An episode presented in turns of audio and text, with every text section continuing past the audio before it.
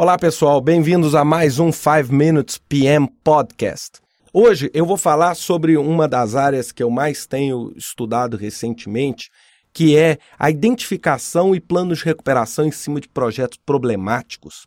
Essa área é uma área que, que tem sido extremamente pouco abordada, principalmente porque a maior parte das pessoas elas acreditam que falar sobre o problema é tocar na ferida a própria metodologia, é? o próprio os modelos, o framework do PMBOK, tudo, eles tratam o gerenciamento de projetos como algo muito previsto. Eu brinco, é muito fácil gerenciar projetos nas condições normais de temperatura e pressão, né? Para quem fez engenharia, aquelas chamadas CNTPs.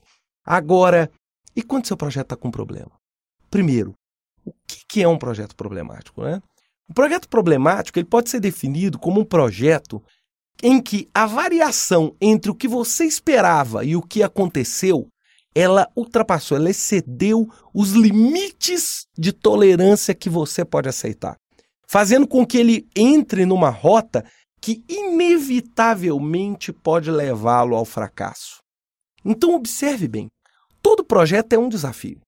É natural, ou seja, o projeto não é algo que te deixa dentro da sua zona natural de conforto. Porém, um projeto problemático é aquele projeto que ele já não é mais um desafio. Ele passa já a ser um problema ou a ser algo muito crítico. É como nós termos um paciente doente no CTI. O que, que significa termos um paciente dentro de um centro de tratamento intensivo? É aquele paciente que requer todo um cuidado especial para que ele não continue vivo, para que ele não morra. É a mesma coisa, ou seja, é um projeto que eu preciso dar a ele um tratamento diferenciado, sob pena de eu ter o projeto fracassado completamente. E é claro, pessoal, a gente tem que entender que um projeto problemático ele tem algumas características interessantes.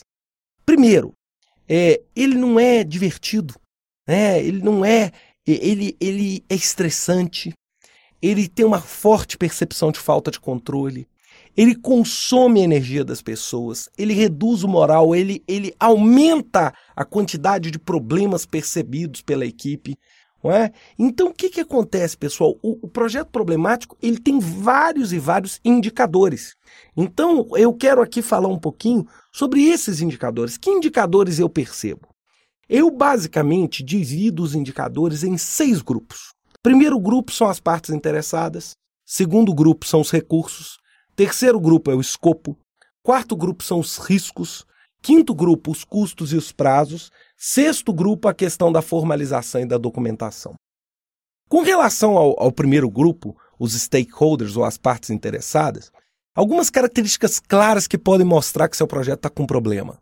Primeira delas, quando o patrocinador, a gerência executiva ou o cliente expressam uma insatisfação evidente ou até mesmo uma insatisfação disfarçada com o projeto. Segunda coisa é quando o cliente, que era uma pessoa bem presente, diminui a sua participação. Você já começa a ter mais dificuldade de falar com ele, ele já mostra um menor envolvimento. Senhores, aprendam uma coisa: antes da bomba explodir, é? ela sempre deixa um sinal daquele pavio. Então é a mesma coisa aqui, o baixo envolvimento. Terceira é quando o cliente não está preparado para assumir suas próprias responsabilidades, ele não quer ser responsabilizado por nada no projeto. O segundo indicador muito clássico são os recursos. Os recursos são evidentemente escassos. Eles têm quantidade e qualidade inferior ao necessário, ou seja, a pessoa está querendo que você faça uma mágica. Segunda característica, a equipe de implementação do projeto mostra inexperiência e falta de habilidade com o projeto conduzido. O terceiro é um aumento significativo no turnover. O pessoal começa a ir embora, começa a sair do projeto. É uma outra característica também muito clássica. Com relação ao escopo, duas características claras. Mudanças significativas constantes nos requerimentos do projeto, ou seja, o cara muda de ideia toda hora. Segunda característica, falta de acordo entre as partes interessadas quanto ao entendimento do que está dentro e do que está fora do escopo. Com relação a riscos, um aumento significativo na probabilidade ou no impacto dos riscos.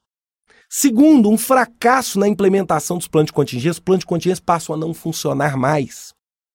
Com relação a custo e prazo, nós temos dois indicadores clássicos. Primeiro, o atraso ou estouro no orçamento é evidente, ou seja, você já começa a perder dinheiro a estourar o seu orçamento.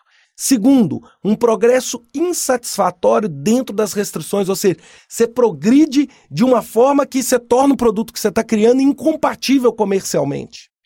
E com relação à formalização e documentação, é uma coisa clássica, o aumento na informalidade, porque quando as coisas começam a dar errado, você detesta formalizar, porque formalizar pode surgir como uma prova. E o segundo, a diminuição na frequência e confiabilidade das atualizações e das informações. Então, nessas seis áreas, esses indicadores vão te ajudar muito mais a entender se o seu projeto está com problema. E aí, no nosso próximo podcast, eu vou falar um pouquinho sobre o que fazer quando nós temos um projeto problemático. Um grande abraço e até a próxima semana.